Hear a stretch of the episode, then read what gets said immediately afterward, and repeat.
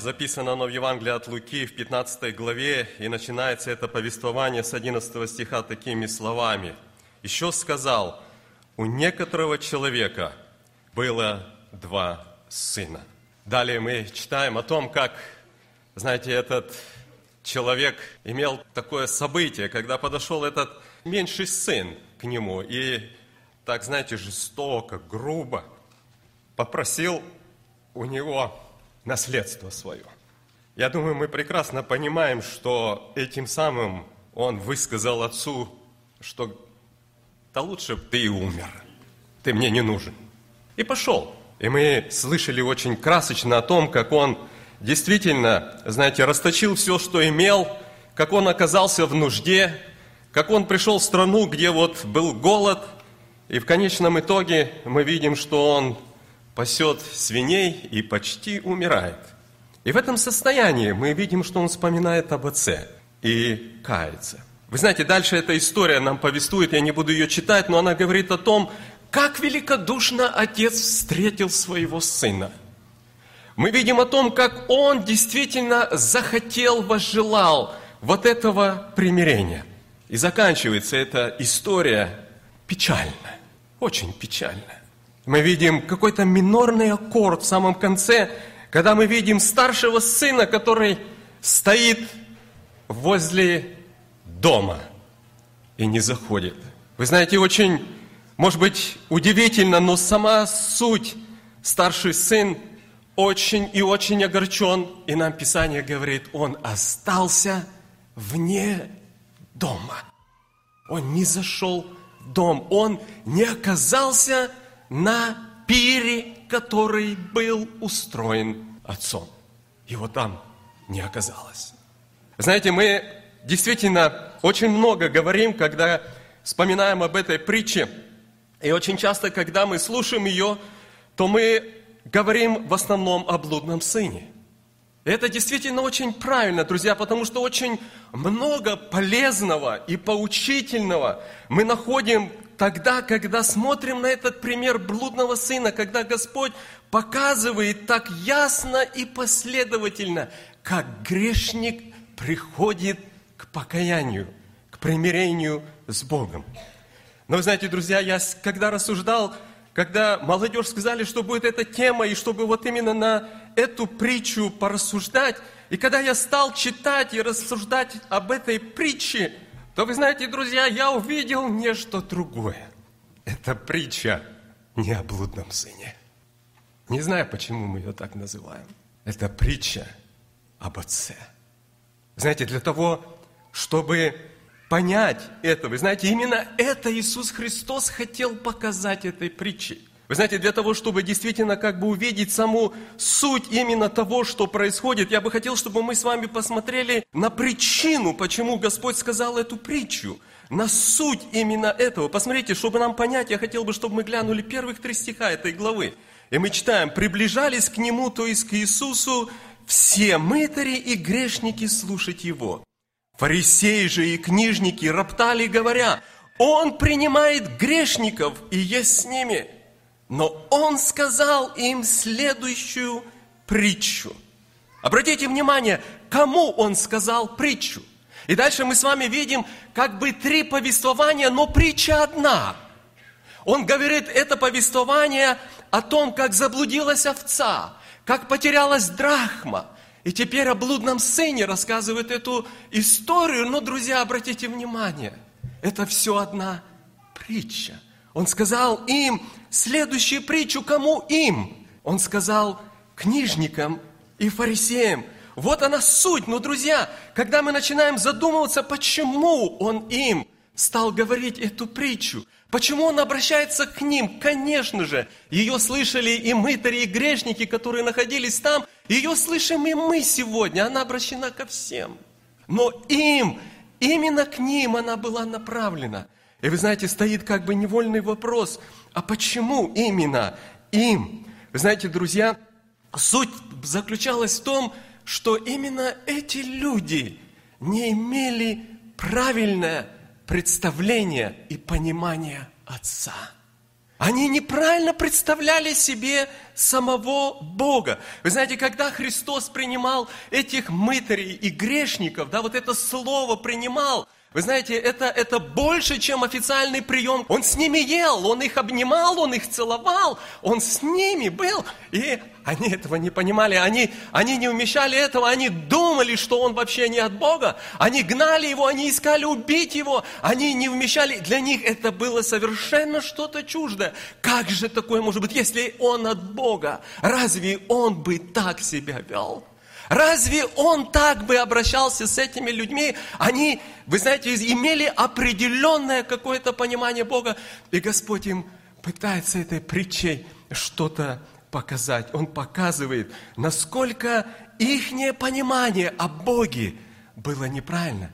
Они думали, что Бог принимает лишь только хороших, лишь только тех, которые выглядят, по их пониманию, правильно. Так они думали. Буквально несколько страниц позже мы находим другую притчу, когда Господь говорит, в храм зашли два человека помолиться, и он опять говорит, зашел, говорит, мытарь, и зашел фарисей. И он говорит, фарисей молился, и он говорил, Господи, благодарю, говорит, Тебя, что я не таков, как прочие люди, что я такой хороший. И вот знаете, в своей такой самоправедности, в такой уверенности, да, он унижал других, и он думал, что действительно он получает такое одобрение от Отца. Он сделал это с такой уверенностью. И Господь, вы знаете, хотел показать им что-то другое. Они были религиозными лидерами, они были богословами того времени. Они изучали Библию, но, к большому сожалению, они не знали Бога. Они не понимали Его. Они, вы знаете, били себя в грудь, и они говорили, читаем Иоанна 8 глава, он говорит, Отец наш, Авраам, мы, говорит, сыны Бога. И Господь, вы знаете, с такой печалью, глядя на них, не делая им какого-то укора, он говорит, как вы глубоко ошибаетесь. Ваш отец, дьявол, вы, говорит, упустили что-то очень-очень важное. Вы упустили само понимание Бога. Вы не поняли Бога. Знаете, друзья, для Бога, оказывается, нам показывается, что очень дороги все, которые заблудились, которые пропали, которые потерялись.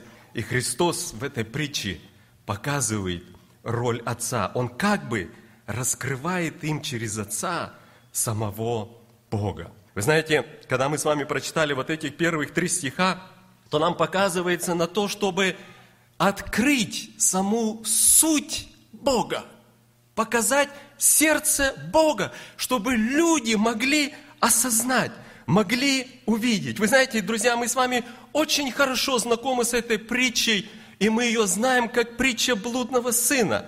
И это действительно очень хорошо для нас, потому что каждый из нас, который честный, мы в какой-то мере ассоциируем себя с этим блудным сыном – мы знаем, что мы потерянные были. Мы знаем, что мы оказались в таком состоянии. И вот как мы пришли к Отцу, и как нам проявлено определенное великодушие и так дальше, мы видим. Но вы знаете, друзья, для того, чтобы понять эту притчу до конца, я бы хотел, чтобы мы с вами увидели вот в первых трех стихах, посмотрите, что делает Господь. Нам показано три группы или три категории, три личности. Да? Мы видим книжники и фарисеи, мы видим мытари и грешники, и мы видим Иисуса Христа. И вот теперь подумайте, Христос предлагает притчу, и в этой притче Он дает три личности. Он показывает младшего, блудного сына, Он показывает старшего сына, и Он показывает отца – он один к одному берет эту ситуацию и раскрывает им в притче. И говорит он это в первую очередь книжникам и фарисеям. Знаете, друзья, назначение этой притчи, во-первых, вдохновить и поощрить блудных, потерянных сынов прийти к Отцу, не стесняться и не бояться. Он этой притчей так же самое хотел показать насколько далеки от понимания Бога книжники и фарисеи. Но основное – это показать и раскрыть этим всем людям, кто есть Бог. Знаете, я очень коротко хотел обратить наше внимание на старшего сына в этой притче. Как я уже говорил, мы действительно видим очень печальный конец старшего сына. Он оказался вне дома. Это прямое указание было на состояние книжников и фарисеев. Они вообще не понимали Отца. Они не были с Ним. Они не были в духе с Ним. Посмотрите, мы видим, когда он показывает этого старшего сына, то мы видим такие оскорбительные слова, которые он произносит отцу. Посмотрите, мы читаем 30 стих, сын говорит старший отцу, он говорит, этот сын твой, который был с блудницами, расточил имение. Другими словами, он обращается к нему, говорит, этот негодный твой сын. Я не войду, говорит, в дом теперь твой. Я не буду, говорит, сидеть вместе с ним за одним столом. Я, говорит, не буду в этом принимать абсолютно никакого участия. Знаете, друзья, этими словами он говорит, он мне не брат. Это твой сын. Мне он не брат. Знаете, удивительно то, что он находился на имении отца – что он работал, трудился, был уверен, что все нормально. И вдруг такое заявление. Знаете, это нам показывает, друзья, что этот старший сын, он не желал возвращения брата своего.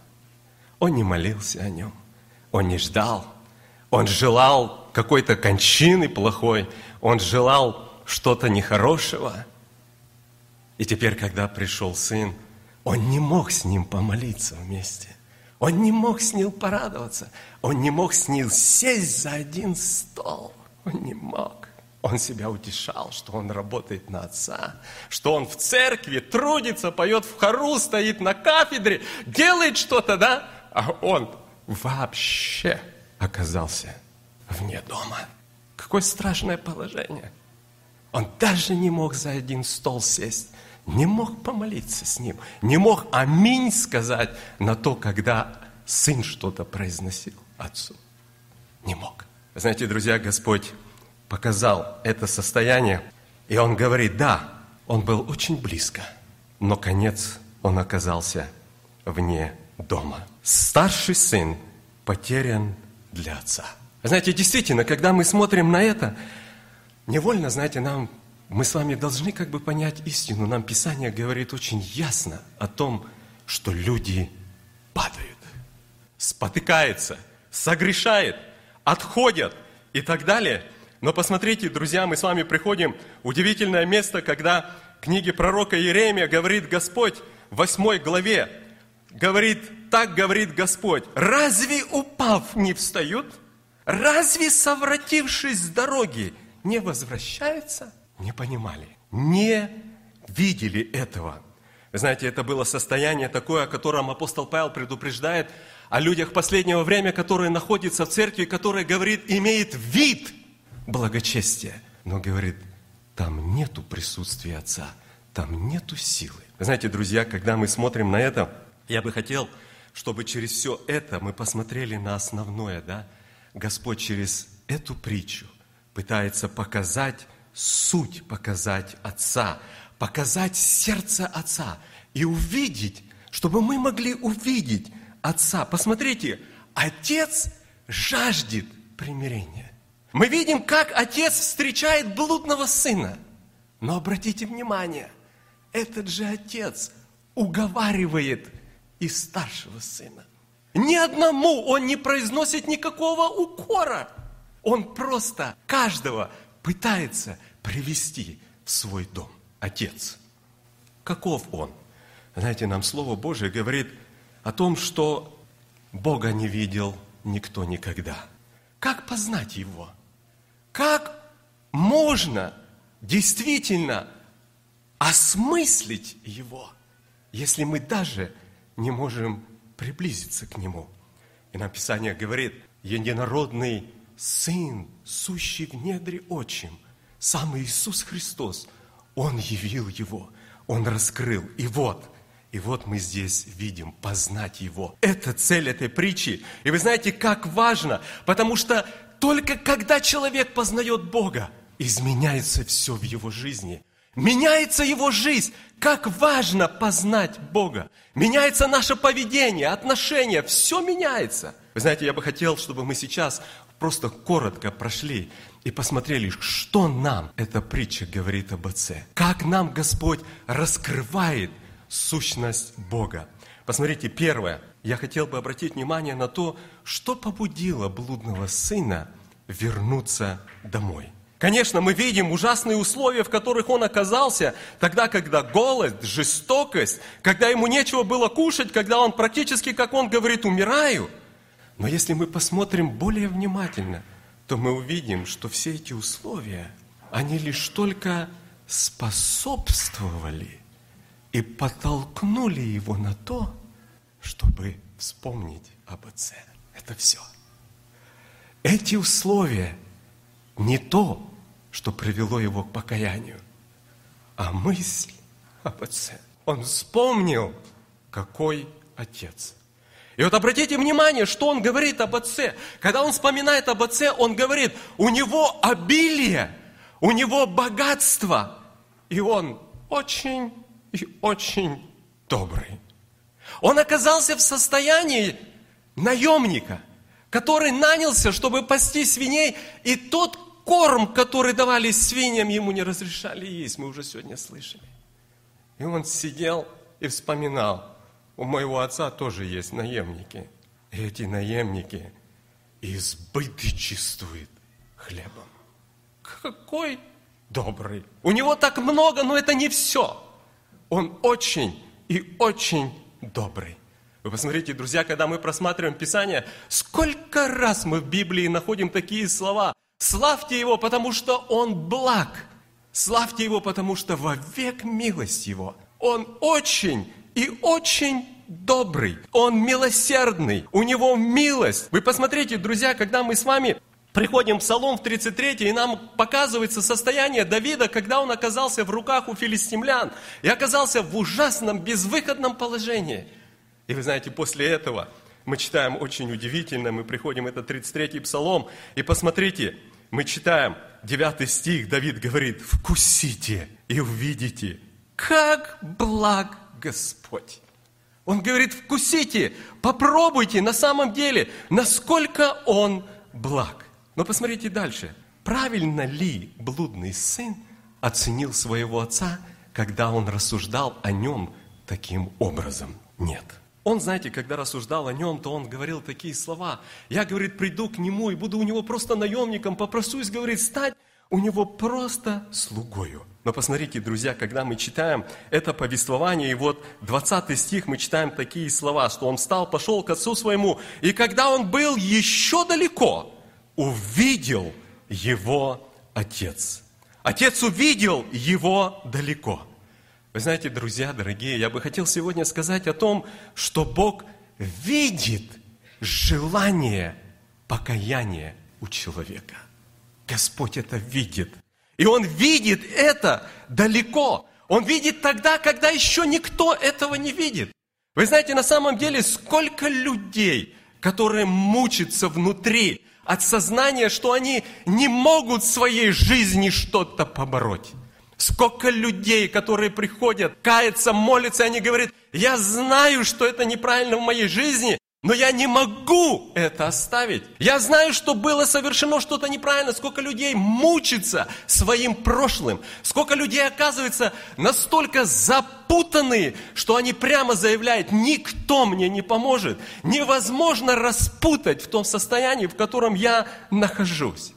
Но, друзья, нам Писание говорит удивительные вещи. Мы читаем в первой книге Паральпоменон, что Бог знает движение мыслей. Он видит далеко-далеко. И он видит, если у человека внутри проснулось вот это состояние примирения с Богом. Если проснулось вот это сокрушение, осуждение себя, желание пойти к Отцу. Вот это, друзья, Бог видит. Вы знаете, я хотел бы сегодня обратиться к каждому из нас, без разницы в каком мы находимся статусе или положении, но Господь говорит, знай, помни, что Бог видит тебя далеко. Помните, мы с вами в первой главе Иоанна читаем, что Господу пришел Нафанаил, и Господь его, к нему, когда он подошел, Господь говорит, я видел тебя. Я видел тебя, говорит, когда ты был еще под смоковницей, когда был, говорит, еще далеко, когда ты только услышал об мне, когда у тебя были рассуждения. Я, говорит, видел тебя. Друзья, Господь видит на расстоянии. Господь видит, если ты далеко если ты нуждаешься. Вы знаете, апостол Петр, когда он проповедовал первую проповедь, мы читаем второе, вторая глава Деяний апостолов, и он прямо об этом говорит, что спасение дано, говорит, детям вашим, ближним и всем дальним, тем, которые далеко. Он говорит, дает спасение. Апостол Павел говорит в послании Ефесянам во второй главе, главе он говорит, и вы, которые были некогда далеки, стали близкими. Когда вы были еще далеки, что вас стал, сделало близким? Не то, что вы пришли так близко, да? Он говорит, когда вы пошли, к вам кто-то побежал. Вы знаете, очень интересно, мы с вами приходим еще в Ветхом Завете, и пророчески об этом мы читаем Исайя 57 глава, и Господь говорит такие слова. «Мир, мир, дальнему и ближнему, говорит Господь, я исцелю его, он говорит, Посмотрите, друзья, Господь видит тогда, когда мы далеко. Господь знает проблему каждого. Он видит ее. И для Бога нету проблемы. Без разницы, какой грех, без разницы, как далеко упал человек, как он низко опустился, без разницы, где он находится или еще что-то, да, Господь видит. Посмотрите, друзья, дальше. Мы читаем, что он не только увидел его, но мы читаем, он жалился над ним, побуждаемый любовью. Знаете, друзья, почему он жалился? Я думаю, мы с вами прекрасно понимаем, что ничто не ранит Бога так сильно, как грех человека. Ничего. А знаете почему, друзья? Бог не согрешил, но Он испытал на себе ужас греха. Его сын был убит. Больнее, чем как Богу, никому нету от греха. И вы знаете, друзья, тот человек, который пережил что-то, он может сочувствовать. Я вспоминаю, знаете, в нашей жизни была такая ситуация, когда у нас были малые дети, когда еще только рождались дети, да, и вот ребенок оказался в большой нужде медицинской. И когда мы обратились к доктору, то мы были очень потрясены тому, как, знаете, очень благодушно принял нас доктор и как он оказал знаете, такую, нам казалось на тот момент вообще неимоверную помощь, и все, и все было сделано, и все было так чудно сделано. И знаете, когда мы пришли уже позже, через там второй, третий раз, и у меня с ним получился личный разговор, и я его очень благодарил, и говорил, что мы так рады, что, что он оказал нам такую помощь, что он так был тронут, и так дальше. Вы знаете, когда я с ним разговаривал, я смотрю, у него по, по щеке, по пошла слеза. И он говорит, я, говорит, знаю, у вас 11 лет не было детей. Мы, говорит, с женой до сих пор не имеем детей, а сильно хотим. Я, говорит, знаю ваше сердце и вашу боль. Человек, который пережил, он может сострадать. У него есть жалость. И отец жалился, потому что он пережил – ужас греха на себе. Он может, может понять. Он хочет помочь.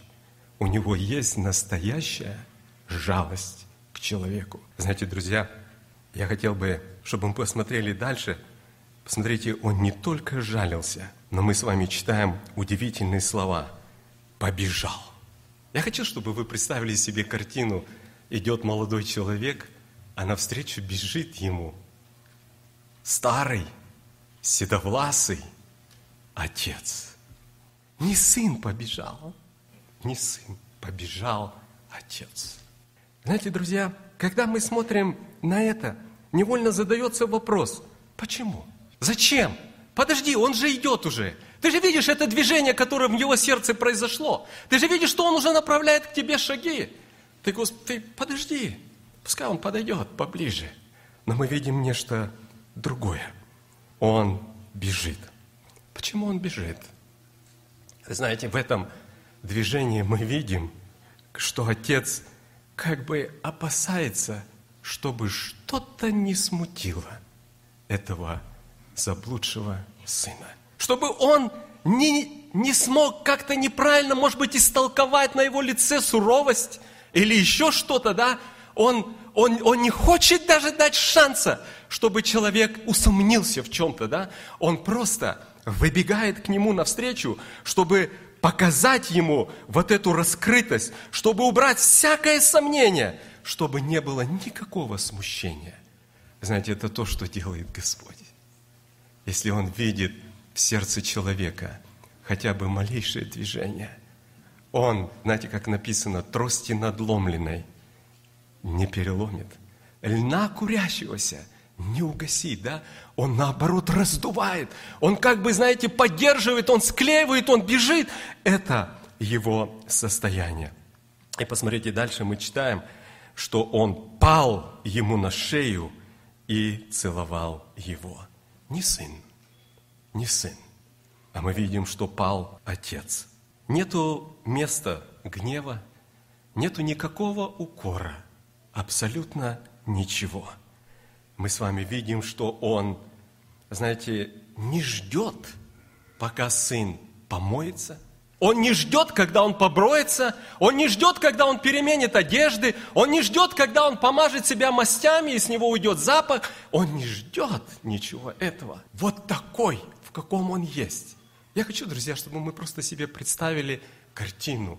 Грязный, немытый, в лохмотьях, только что пришел от свиней с ужасным запахом. И мы видим, что отец бросается на него. Он падает ему на шею. Он целует его. Знаете, может быть, справедливо было бы сказать что-то другое. Может быть, может быть, правильно было бы сказать, что он должен вначале привести себя в порядок или еще что-то. Может быть, надо было бы задать вопрос, то, в котором ты состоянии оказался, не ты ли сам виноват в этом? Но, друзья, по-другому, по-другому, это бы не было благодать это была бы не благодать. То, друзья, что мы здесь с вами имеем, это то, что Он принимает его. Вот это то, что он делал с мытарями и грешниками, когда говорится слово «принять». Это не официальный прием, это не тогда, когда мы сядем на расстояние, когда приведем что-то в порядок или еще что-то, да, когда назначено время. Нет, вот это, что значит принять. Помните, апостол Павел Римлянам 15 главе, он говорит – Помните, как, говорит, Христос принял вас славу свою? Помните? Он говорит, так принимайте друг друга, как Христос принял вас в славу свою. Какими? Вот такими.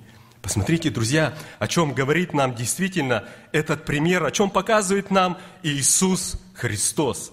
И посмотрите, последнее, на что я хотел обратить внимание, это то, что Он теперь вознаграждает его. Великодушие заключается не только в прощении. Мы иногда думаем, что если кому-то мы простили и как-то протянули руку или еще что-то, да, это не есть великодушие. Посмотрите, мы видим великодушие, оно выражено в вознаграждении, которое Он дает Сыну. Смотрите, нам показан через этот пример – сам Бог. Посмотрите, когда мы читаем в книге «Исход», то мы с вами находим удивительные слова. Когда, помните, Господь явился в облаке Моисею и остановился возле него и провозгласил свое имя, и мы читаем здесь, и он написано, и возгласил, и сказал, Господь, Господь, Бог человека любивый и милосердный, не сердечный, нет, друзья, а милое сердце у него. Посмотрите, он говорит, и долго терпеливый. Нет, не просто терпеливый, а он говорит долго терпеливый. И он говорит и много милостивый. Он говорит не, не милостивый, нет. Он говорит, вы имеете дело с другим Богом, тот, который долго терпеливый, который много милостивый, который мило сердный, тот, который прощает, тот, который принимает. Посмотрите, и мы видим, что он здесь делает. Он говорит в первую очередь, дайте ему новые одежды. Что это за одежды, друзья? Это одежды праведности. Мы с вами приходим в Откровение, и мы читаем в седьмой главе, нам показана, знаете, такая удивительная картина, и стоят люди, одетые в прекрасных белых одеждах, и задается вопрос, кто говорит эти в белых одеждах? И нам отвечается и говорит, это те, которые убелили, омыли одежды свои кровью анца. Это есть праведность святых. Он говорит, дайте ему – эту одежду. Но это не все. Смотрите, друзья, мы с вами видим дальше, он говорит, и перстень отдайте на руку его. Перстень – это эмблема принадлежности к роду. Он восстановлен полноправным сыном в свою семью. Он теперь член семьи полноправный, как и все остальные. Знаете, друзья, это удивительно, что делает Господь. Кого? Того, который вчера был со свиньями, того, от которого запах еще, он произносит эти слова, когда он еще обнимает его и видит его в таком состоянии, он говорит, сделайте, да, ты сам виноват. Да, по справедливости старший сын прав, не место тебе здесь. Но здесь мы дело имеем не со справедливостью, друзья. Мы дело имеем с милостью. И он как бы заявляет, что уже есть тот, который принял наказание, который удовлетворил гнев, который действительно уже все сделал. Посмотрите, друзья, дальше, что он говорит. Он говорит не только дайте ему перстень, а он, мы читаем с вами удивительные такие слова, он говорит, и обувь на ноги его. Что это значит? Знаете, друзья, Господь не оставляет нас без обуви. Приходящему Он дает обувь, и мы делаемся способными ходить Его святым путем. Когда-то еще раньше Господь через пророка Исаия, когда Он обращается, то Он говорит удивительные такие слова.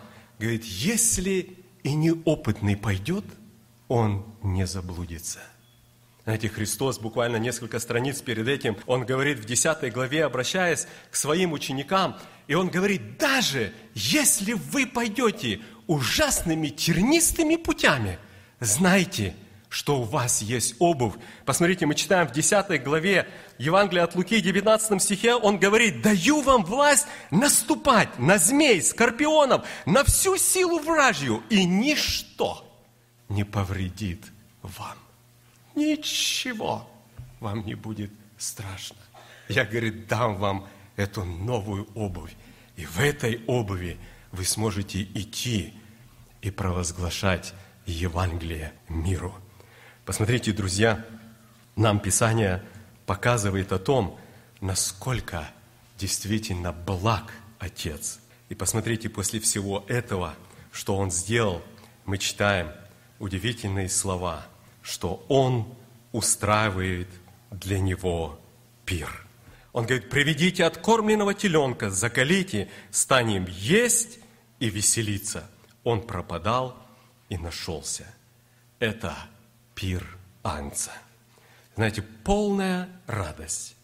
Действительно произошло чудесное. Господь устроил такой прием. Господь сделал то, что мы читаем, наступил вот этот брак, вот этот пир, да, мы говорить будем, почему? Потому что заклана жертва, пролита кровь, Посмотрите, что мы об этом читаем. Второе послание, Коринфянам 5 глава. Знаете, очень, я бы так сказал, очень ярко оно сказано в английском переводе, где, где написано так, что Бог сделал Сына Своего, не знавшего греха, грехом ради нас. Он сделал его грехом. И теперь он заклан. И теперь, может быть, это чудесный пир. А эти заканчивает, друзья.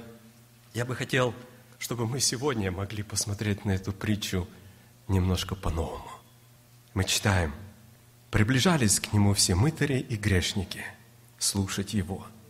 Фарисеи же и книжники роптали им, говоря, он принимает грешников и есть с ними. Но он сказал им следующую притчу. И он показал Отца. Они не знали Отца. И Он им показал. В заключение, подумайте, друзья, насколько удивительно Господь показывает нам сердце Отца.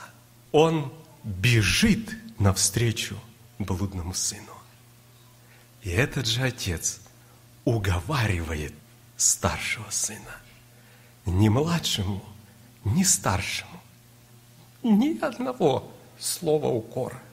Ни одного. Все, что он хочет, это чтобы и заблудший, и огорчившийся могли зайти в дом и быть с ним на перу. Подумайте, друзья, какой образ Отца. Вот он, кто познает его. Иисус показал нам. Я бы заканчивая, друзья, хотел признать, призвать нас к молитве.